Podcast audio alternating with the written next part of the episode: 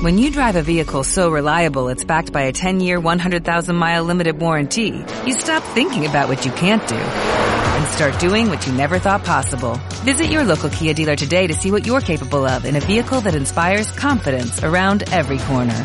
Kia, movement that inspires. Call 800-3334-KIA for details. Always drive safely. Limited inventory available. Warranties include 10-year 100,000-mile powertrain and 5-year 60,000-mile basic. Warranties are limited. See retailer for details.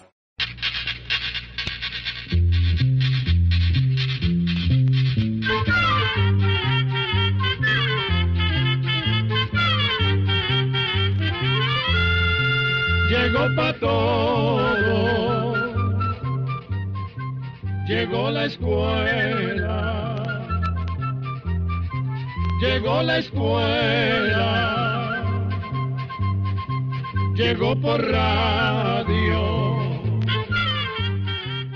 ¿Qué tal amigos? Con el placer de costumbre estamos con ustedes nuevamente en este nuevo año para presentarles una emisión más de Oigamos la respuesta, el programa del Instituto Centroamericano de Extensión de la Cultura, el ICQ, con nuestro lema, Comprender lo comprensible es un derecho humano. Gracias por estar con nosotros. Y en el programa de hoy tendremos temas como estos. ¿Qué vitaminas tiene el agua de coco? ¿Quién fue Tutankamón? ¿Cómo funcionan los imanes? Pónganse cómodos y escuchen las respuestas a estas y más preguntas. Y recuerden que pueden escuchar el programa de hoy y de días pasados en nuestra página de internet www.icq.org.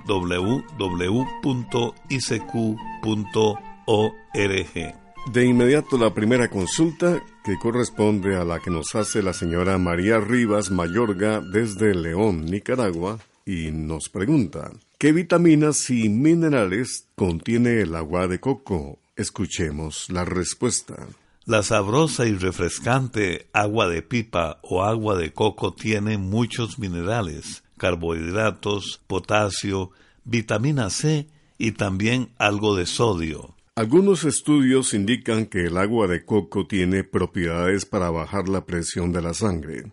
Además, se dice que ayuda al cuerpo como diurético, es decir, que ayuda a limpiar el cuerpo por medio de la orina. Por eso, muchas personas dicen que el agua de coco alivia las infecciones urinarias. Sin embargo, no se recomienda abusar del agua de pipa si la persona tiene un problema en los riñones. En ese caso, es importante consultar con un médico antes de beberla. Por otro lado, la pulpa de coco contiene proteínas, grasas, carbohidratos, algunos minerales como calcio, hierro, fósforo, vitamina B2 y vitamina C. Todas estas sustancias son importantes para el buen funcionamiento del cuerpo. La pulpa de coco también ayuda a fortalecer el estómago y alivia los cólicos. Contiene mucha fibra y ayuda a combatir el estreñimiento.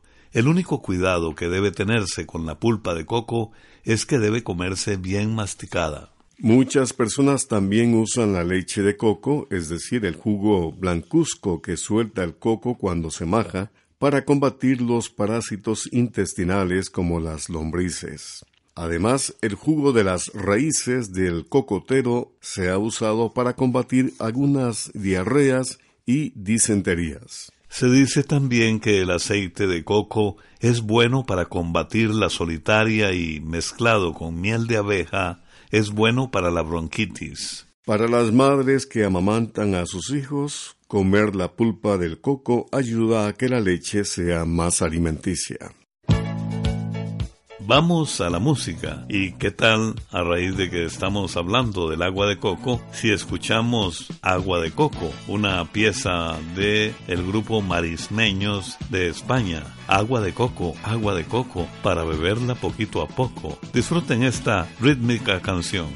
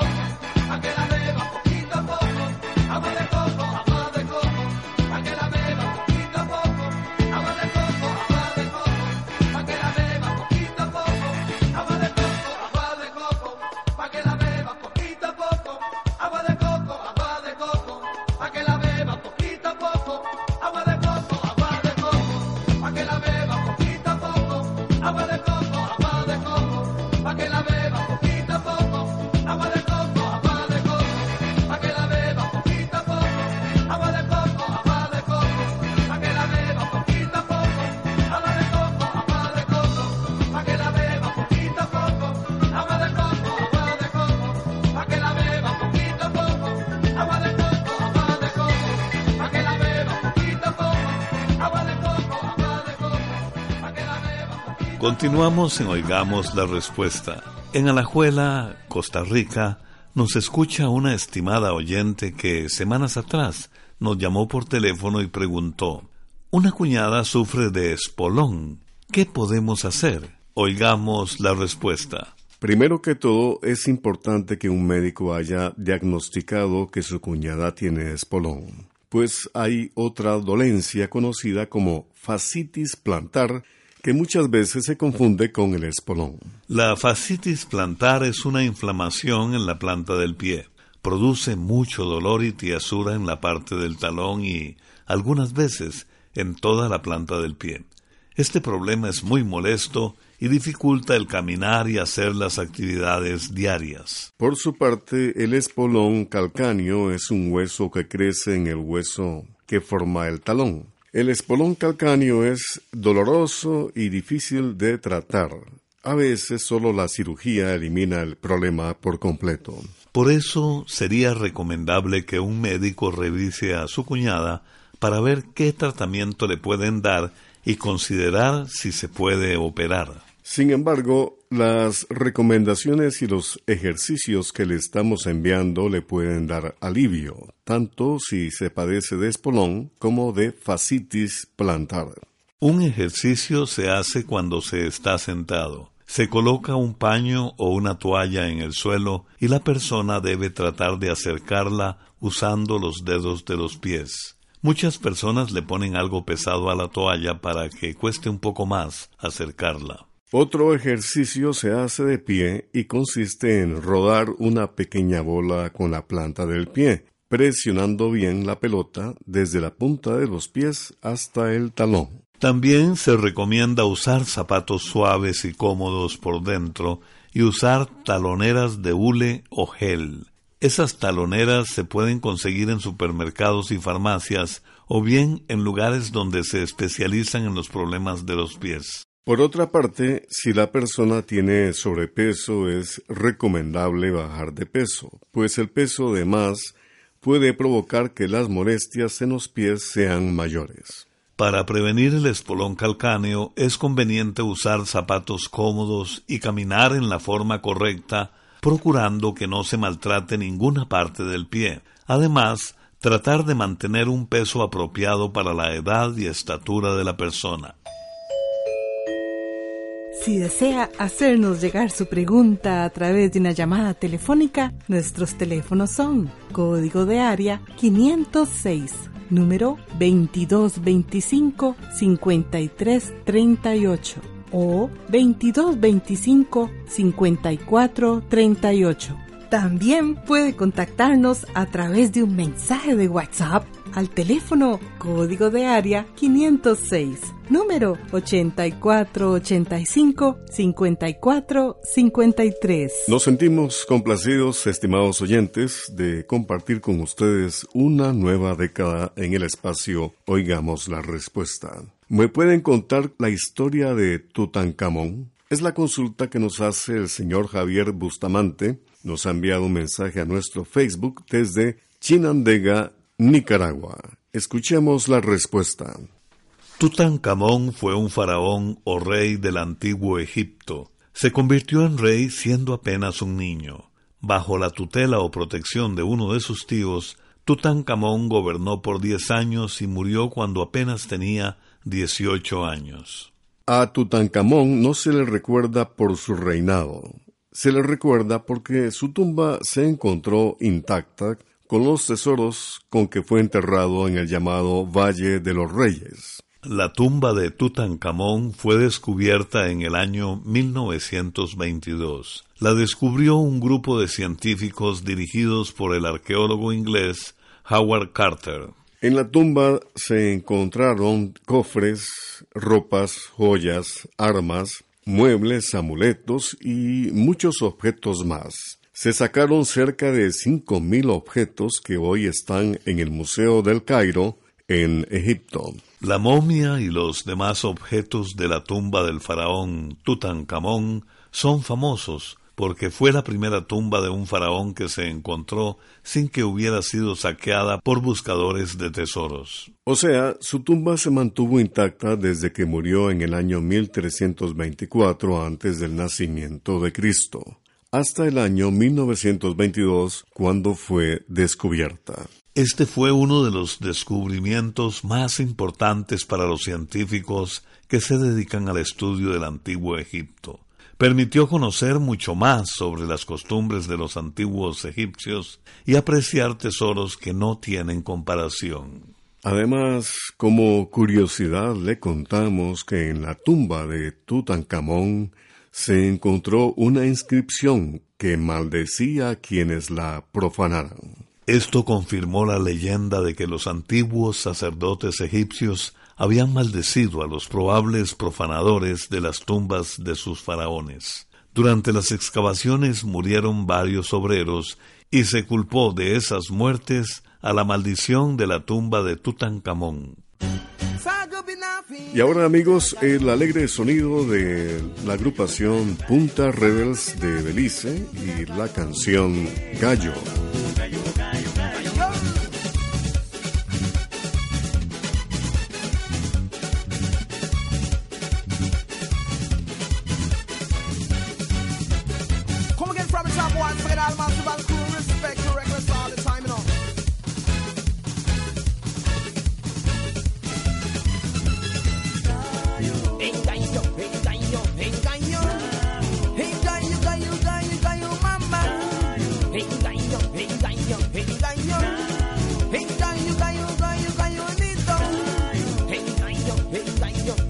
Señor. Bueno.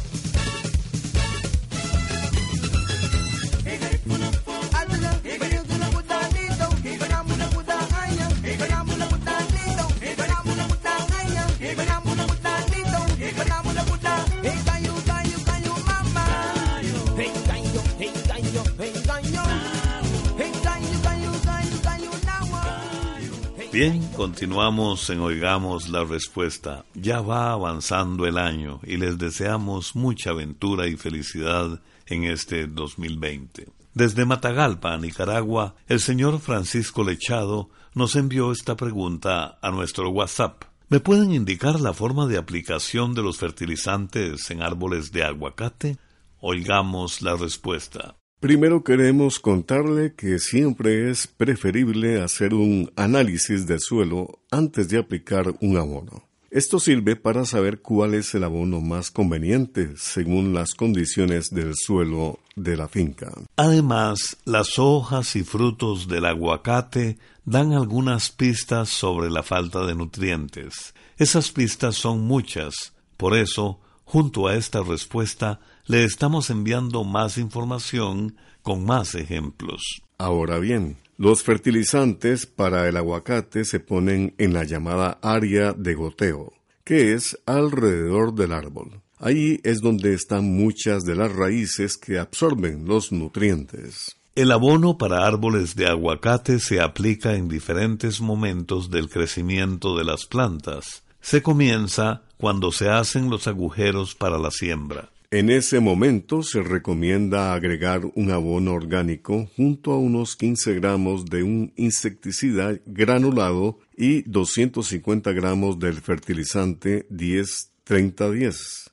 Repetimos, fertilizante 10-30-10. Estos productos se cubren con una capa de tierra y se trasplantan los arbolitos. Al mes y medio de hecho el trasplante, se hace la primera aplicación del abono. A partir del primer año se continúa con un programa de fertilización que vaya de la mano con las diferentes etapas de crecimiento de la planta, especialmente en la floración y el desarrollo del fruto. Se recomienda fertilizar el árbol de aguacate con fórmulas altas en nitrógeno y potasio como la fórmula 18 5 15 6 2. Repetimos, fórmulas altas en nitrógeno y potasio, conocidas como 18, 5, 15, 6, 2.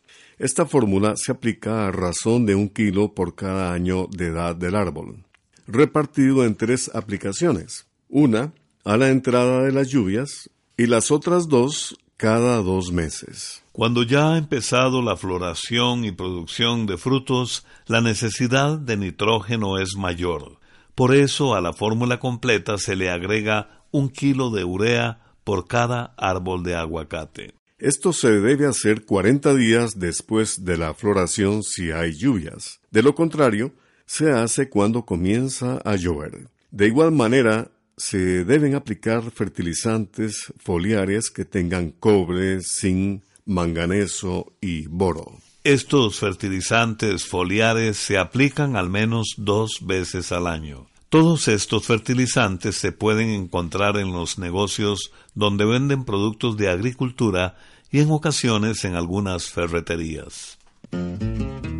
Y ahora amigos vamos a dar un paseo por los Altos Pinales. Así se llama la canción que interpreta el nicaragüense Indio Pan de Rosa y es música folclórica nicaragüense.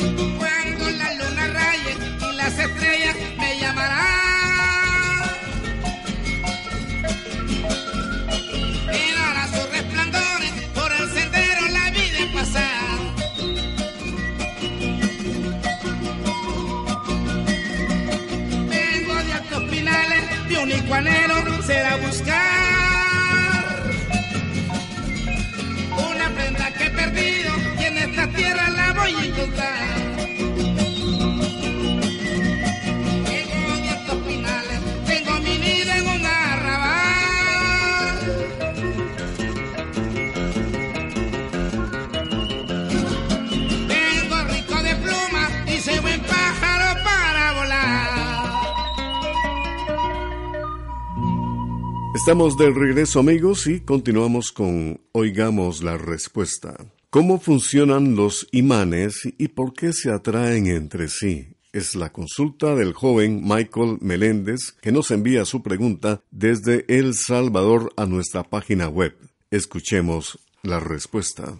Los imanes están cargados con una fuerza de atracción llamada magnetismo. Por eso pueden atraer a otros imanes o atraer objetos que, formados por ciertos metales, como hierro, cobalto y níquel, o bien aquellas cosas formadas por mezclas de estos metales. Pero, ¿qué es el magnetismo? Todo lo que vemos y hasta lo que no vemos, como el aire, está formado por partecitas diminutas tan pequeñas que no se pueden ver ni siquiera con microscopios muy potentes. Esas partecitas se llaman átomos.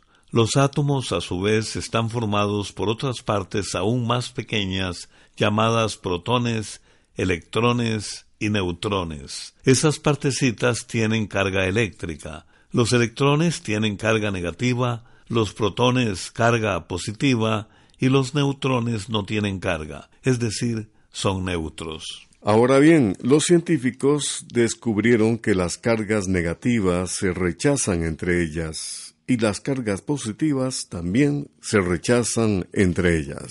Pero descubrieron que las cargas distintas, o sea, las positivas con las negativas, más bien se atraen.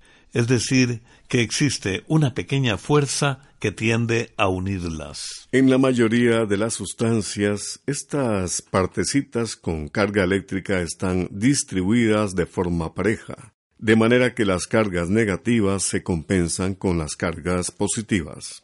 Sin embargo, en algunos casos y bajo ciertas condiciones especiales, puede suceder que una sustancia quede cargada con mucha carga negativa en un extremo y mucha carga positiva en el otro. A estos extremos se les llama polos. Pues bien, esto es lo que sucede con un imán. Cada imán tiene, por decirlo así, un polo norte y un polo sur. Entonces, si colocamos dos imanes cerca y vemos como que se rechazan, es porque acercamos el polo sur de un imán con el polo sur de otro o si colocamos el polo norte de uno con el polo norte del otro. En cambio, si colocamos el polo norte de un imán con el polo sur del otro, estos se atraen y quedarán unidos. Y tenemos que hacer cierta fuerza para poder separarlos. Vamos a concluir nuestro Oigamos la respuesta de hoy escuchando un proverbio chino. Dice así, la gente se arregla todos los días el cabello. ¿Por qué no el corazón? Programa A Control 42. Y así llegamos al final del programa del día de hoy. Los esperamos mañana en este su programa Oigamos la Respuesta. Mándenos sus preguntas al apartado 2948-1000 San José, Costa Rica también puede enviarnos sus preguntas al correo electrónico icq.org o encuéntrenos en Facebook como Oigamos la Respuesta.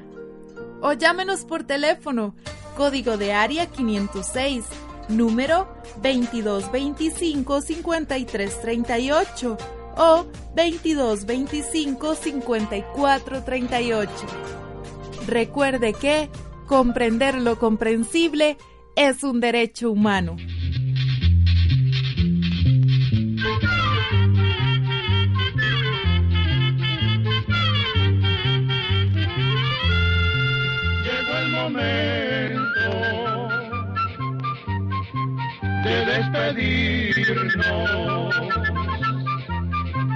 Se va a la escuela.